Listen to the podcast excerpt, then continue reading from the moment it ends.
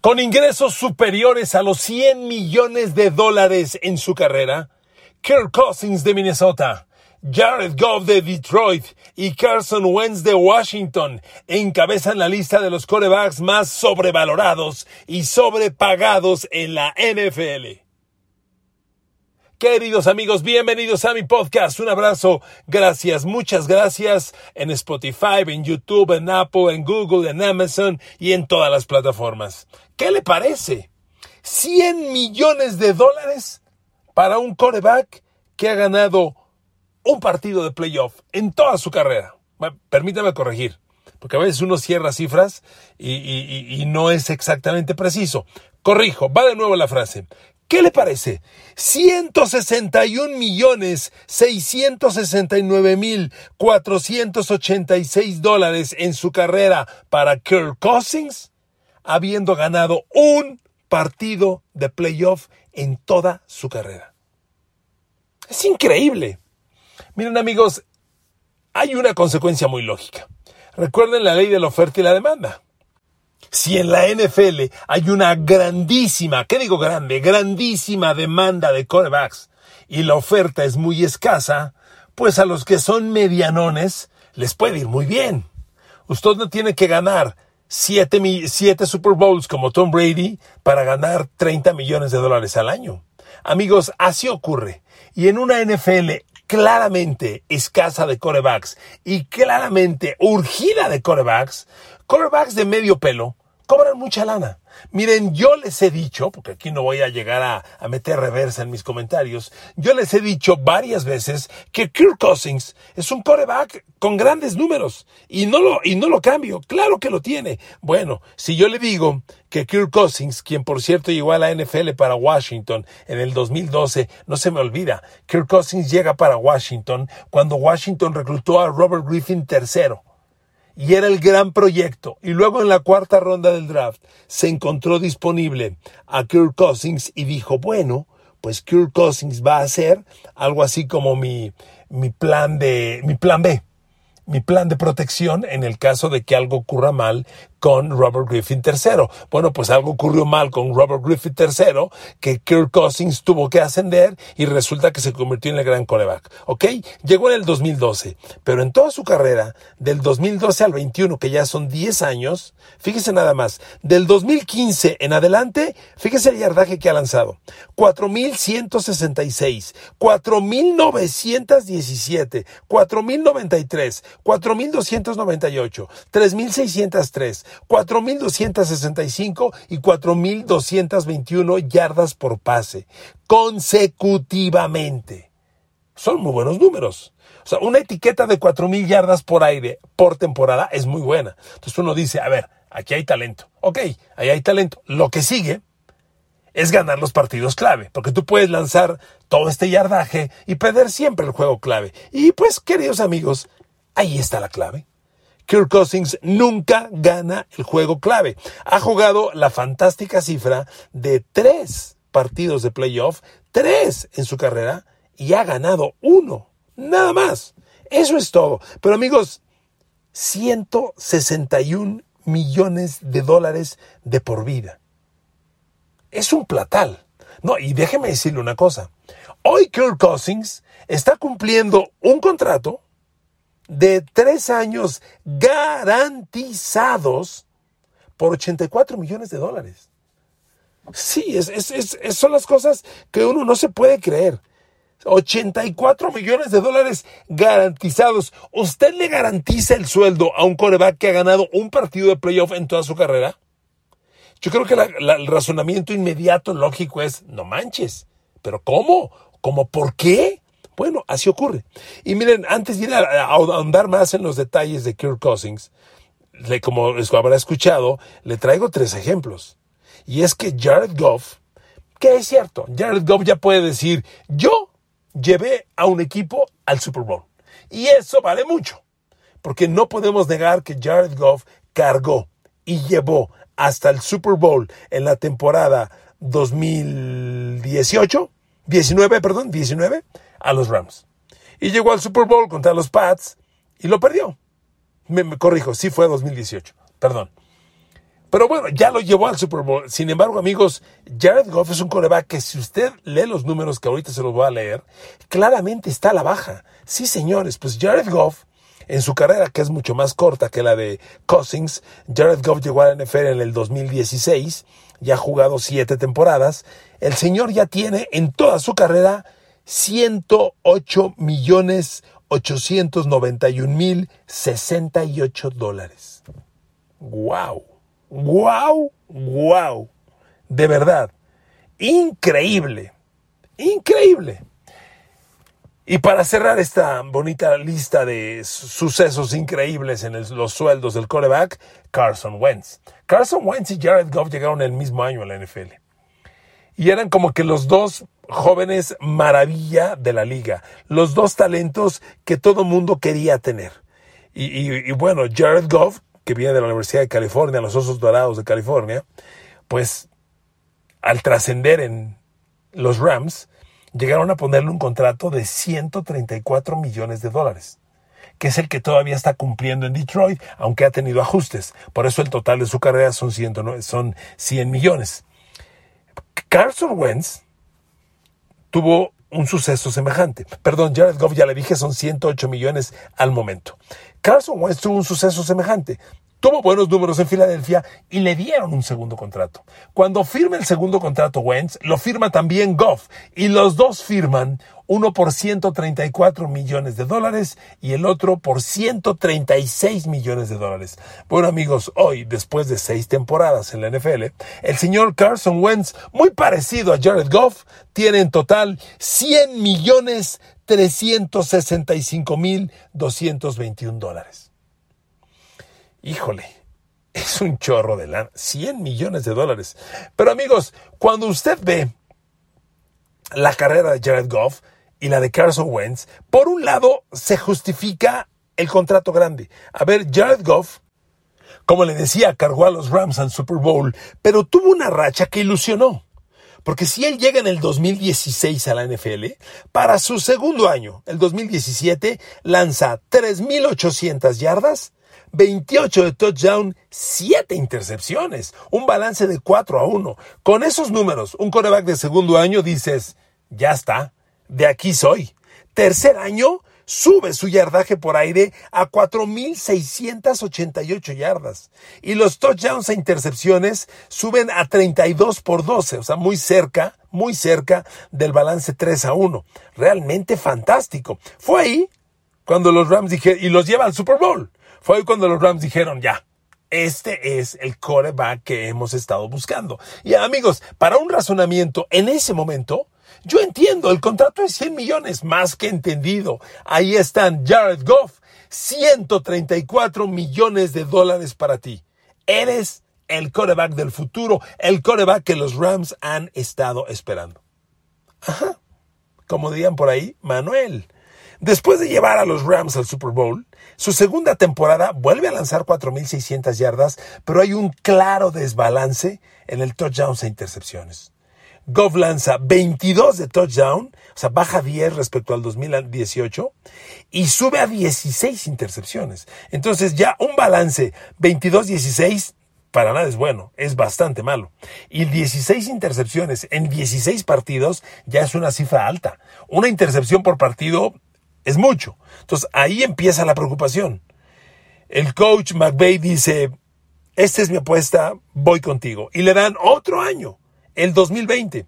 Y en el 2020 continúa el retroceso. Sus pases de touchdown vuelven a bajar, ahora de 22 bajan a 20 y las intercepciones de 16 bajan a 13, pero se mantienen en una cifra muy mala. 20 de touchdown, 13 intercepciones es tan malo como el anterior. Y ahí fue cuando Sean McVay dice, hasta aquí. Adiós. Quiero a Matthew Stafford y mandan a Goff a los, a los Detroit Lions. Y amigos, si leemos ahora a Jared Goff en este momento, esos últimos tres años en Rams y el año pasado con Detroit, claramente Jared Goff es un coreback en decadencia. A ver, le voy a dar los pases de touchdown de Jared Goff las últimas cuatro temporadas. 2018, 32. 2019, 22. Luego 20 y luego 19. Lleva cuatro años consecutivos bajando el número de pases de touchdown. Las intercepciones no han subido escandalosamente, parece que las tiene controladas, porque después de lanzar 22 de touchdown, 16 intercepciones con los Rams en el 2019, para el 2020 lanzó 20 de touchdown, como le decía, bajó dos más, y las intercepciones las bajó un poquito, las puso en 13. 20-13 no es un buen balance. Lo cambian a Detroit y en Detroit aunque 19 de touchdowns son muy pocos para un coreback NFL, solo lanzó 8 intercepciones. Y eso ahí sí está muy bien. Es una intercepción cada dos partidos. O sea, si, si, le queremos ver el lado optimista, como que Jared Goff podría empezar a repuntar en Detroit. Pero si leemos con claridad los cuatro años, este cuate trae un retroceso constante, constante. Ahora dígame, ¿cómo siento le dije 106, perdón, estoy ciego y me bajé sin, y estoy grabando en mi cabina, que es mi camioneta, sin mis lentes.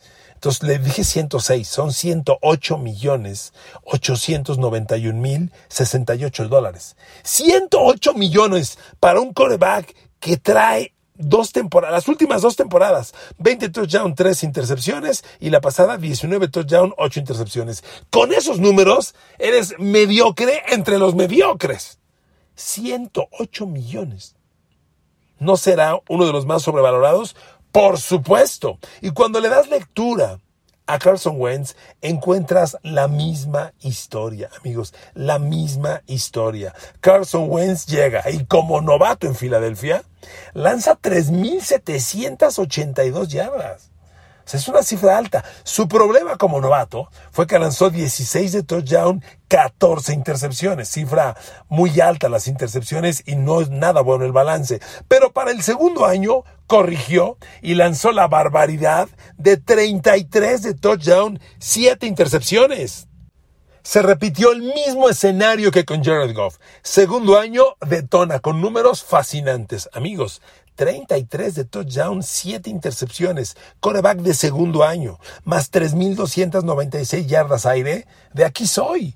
Este es el fenómeno que Filadelfia estaba pensando. Tercer año, el siguiente. El joven se mantiene en 3.000 yardas aire, si usted quiere un poquito bajo, y el balance touchdown intercepciones baja ligeramente, bueno, no, no ligeramente, baja considerablemente, porque de 33 de touchdown bajó a 21, aunque las intercepciones las mantuvo en 7, lo cual es una muy buena señal.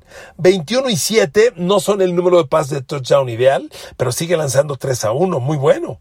Cuarta temporada en Filadelfia. Lanza 27 touchdowns, 7 intercepciones. A ver, le repito, las tres temporadas consecutivas de, Carson Wentz, de su segunda a su cuarta temporada lanzó 33 de touchdowns, 7 intercepciones, luego 21 y 7 y luego 27 y 7. Son números muy buenos. Con esos tres números y ya en la cuarta temporada superando las 4.000 yardas por aire, Filadelfia le dijo, aquí estás papá, ahí te van los 136 millones de dólares. Pero igual que Jared Goff, igual que Jared Goff, llega el billete y viene el retroceso. Amigos, es inevitable que pensemos que cuando el jugador, en este caso el coreback, cobra, entra en zona de confort. Porque apenas cobra, empieza a bajar. Fíjense, cuando tiene ese gran año, Wentz, de 4.000 yardas, 27 touchdowns, 7 intercepciones, temporada 2019, al año siguiente retroceso brutal. Lanza la mitad de yardas por aire, se baja hasta 2.600, de 27 de touchdown baja a 16 y de 7 intercepciones sube a 15. A ver, con esos números estás muerto, muerto. Por eso, que fue cuando le dieron la última oportunidad de titular en Filadelfia. Por eso llegaron y le dijeron, adiós, te vas a Indianápolis. Y en Indianápolis, seamos honestos, juzgando estrictamente los números de Wentz, no están tan malas cosas. A ver, coreback de 3.500 yardas, 27 de touchdown, 7 intercepciones. No está mal. Honestamente, no son malos números. ¿Sabe cuál es la bronca? Pues lo de siempre. Los juegos grandes. Carson Wentz, eh, hoy, la temporada pasada que le acabo de leer, estas fantásticas cifras, las 3.500 yardas por aire, 27 de touchdown y 7 intercepciones. Estos números de la temporada pasada, nadie se acuerda de ellos. Solo yo se los estoy replicando. ¿Sabe por qué? Porque cualquiera que sea fan de los Colts recuerda que la temporada pasada, Carson Wentz y los Colts cerraron su último partido de la temporada regular jugando en casa contra el peor equipo de la liga, Jacksonville, el peor. Le recuerdo que Jacksonville tuvo la primera selección de draft. Indianapolis y Carson Wentz reciben al peor equipo de la liga y si ganaban el partido, entraban a playoff. Y Carson Wentz perdió el juego. Lo perdió Carson Wentz. Lanzó menos de 200 yardas. Como siempre, enseñó terror, pánico en juegos críticos. Perdió el juego y no entraron a playoff. ¿Quién se va a acordar de todo este yardaje? Por eso, amigos, miren los números requieren una interpretación. Es cierto, va por tercera vez, que 3.563 yardas, 27 de touchdown y 7 intercepciones en una temporada de 17 partidos son muy buenos números. Pero ¿de qué te sirve si cuando enfrentas al peor equipo en tu casa, en el último juego, obligado a ganar, porque además entrar al playoff hay equipos para quienes ya es un Super Bowl? Hace tantos años que no califico que con que califique ya. Colts está entre esos. Desde que se fue Manning no conocen nada.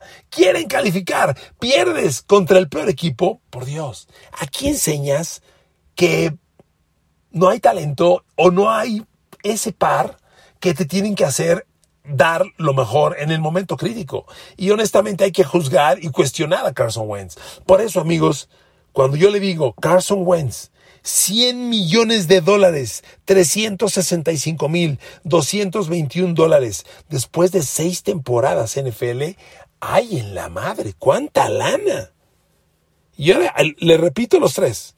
Kirk Cousins, un triunfo en playoffs en su carrera.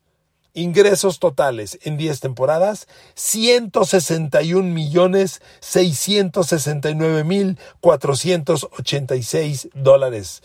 Jared Goff, 6 temporadas, 4, 5 eh, en los Rams y, y las restantes en Detroit. Totales ingresos, 108 millones 891 mil 68 dólares. Y Carson Wentz, seis temporadas, ingresos totales 100 millones de dólares 365 mil 221. Carson Wentz no ha ganado nunca un juego de playoff tiene 100 millones de dólares. Amigos, con estas cifras, ustedes se dan cuenta lo fácil que es sobrepagar en el mercado de corebacks. No hay corebacks. Miren, no se me olvida. Hubo un coreback, lo deben recordar, no está tan grande, que en los Denver Broncos tuvo sus momentos, no lo puedo negar. Broncos Byler. Eh, hizo cosas interesantes. Era agente libre. Y le dijo a John Elway, quiero 100 millones de dólares. Y John Elway tuvo la frase histórica que dijo, yo no voy a ser el gerente general que pase a la historia por darte 100 millones de dólares, Brock Osweiler. ¿Y qué razón tenía John Elway? Porque no le dio el dinero a Brock Osweiler, se convirtió en agente libre, llegó con los eternamente perdedores Houston Texans y los Houston Texans le pusieron a Brock Osweiler 75 millones de dólares y lo firmaron. ¿Y qué cree que pasó con Boss Byler en, Houston? Fue un fracaso total y hoy este joven está fuera de la NFL, pero desde hace un rato, ¿eh? Después de Houston creo que pasó por Miami un poquito y se acabó. Entonces, amigos, así pasa cuando la oferta de corebacks es muy escasa y la demanda es infinita. Todos los días faltan corebacks. Entonces llega Osweiler y cobra 75 millones de dólares. Llegan Carson Wentz y Garrett Goff y cobran 100 millones. Y llega Kirk Cousins y cobra 161 millones. Así es la NFL. Y miren amigos, estos tres corebacks están ahora ante la incertidumbre. Kirk Cousins tal vez tenga un escenario un poquito todavía con algo de crédito le repito, Kirk Cousins tiene un contrato de, de 83 millones de dólares garantizados. A ver, amigos, en impacto de tope salarial, recuerda que lo hemos platicado siempre, a veces las cifras que uno expresa de un coreback no son las que uno oye por otro lado y nos confundimos. En promedio de sueldo por año, que no es exactamente lo que ganan, pero en promedio, pues Aaron Rodgers anda en 50 millones, Mahomes anda en 46, pero en tope salarial, que es el dinero que vale, porque es lo que impacta al manejo de la nómina de cada equipo, la próxima temporada, Kirk Cousins va a ser el tercer coreback más caro del NFL. Kirk Cousins le va a costar a Minnesota en la próxima temporada 31 millones 416 mil dólares. Es decir, esos 160 y tantos millones que tiene de ingresos totales, ¿cuánto le dije? Kirk Cousins 161. Bueno, pues los 161 hay que sumarle 31 más. Se van a convertir en 192 millones. Kirk Cousins, el tercer coreback más caro de la NFL la próxima temporada, pero agárrese. El cuarto más caro va a ser Jared Goff que en el tope salarial de Detroit va a costar 31 millones 150 mil. Y para cerrar con broche de oro, Carson Wentz va a ser el sexto más caro. A Washington le va a costar 28 millones 294 mil 119 dólares. Amigos, repito, tal impresión de que Kirk Cousins en Minnesota todavía tiene un poco de crédito digo, por el número de temporadas que lleva de 4.000 yardas, ese Cousins siempre pierde el juego grande, pero te entrega 4.000 yardas por temporada. Es muy difícil decirle, vete de aquí, a menos que tengas otro garantizado que te pueda jugar mejor. Y como no lo hay, pues Minnesota se aguanta. Pero, pero tal vez Minnesota tenga cierta paciencia con Kirk Cousins. Oiga, el backfield de Minnesota tiene a Cousins, a Dalvin Cook como corredor, un corredor arriba de 1500 yardas año, al super Justin Jefferson y Adam Thielen como receptores. Vaya, es un backfield y receptores que compiten con lo mejor de la liga. Vamos a ver qué pasa. En Washington, Carson Wentz va a tener a Antonio Gibson, que yo creo que es el mejor corredor del que nadie habla. Es un corredor muy rentable para Washington. Y va a tener a Terry McLaurin, a Curtis Samuel y ahora llega el novato Jahan Dobson, el de Penn State. Oiga, y, el ala cerrada, no olvidemos, el cerrado Logan Thomas es de lo más rentable que hay en la liga. Oiga, con este backfield Carson Wentz tiene que entregar números. Y en Detroit, bueno, en Detroit no hay un equipazo, pero Goff va a tener a DeAndre Swift como corredor, que fue primera del draft, y es un corredor que ya tiene mil yardas, a Amon Rassan Brown, el receptor fantástico novato del año pasado, a DJ Chark a su lado, no es una joya, pero creo que ese chavo tiene cosas interesantes, y al super novato Jameson Williams de Alabama. Con esto Jared Goff tiene que resucitar, pero todo indica que Jared Goff y Carson Wentz son corebacks en decadencia. Sus números van a la baja de manera consistente las últimas tres o cuatro temporadas. Podría ser el adiós, pero ¿qué cree? Ya tienen en el banco 100 millones de dólares. Y yo creo que eso para algo alcanza, ¿no? Póngalo al banco de puro interés, con todo y que sean intereses del 2-3%, pues son 2-3 millones al año sin hacer nada, pues no está mal, ¿verdad? Amigos, así, el sorprendente mundo de los corebacks sobrevalorados en la NFL. Gracias y un abrazo.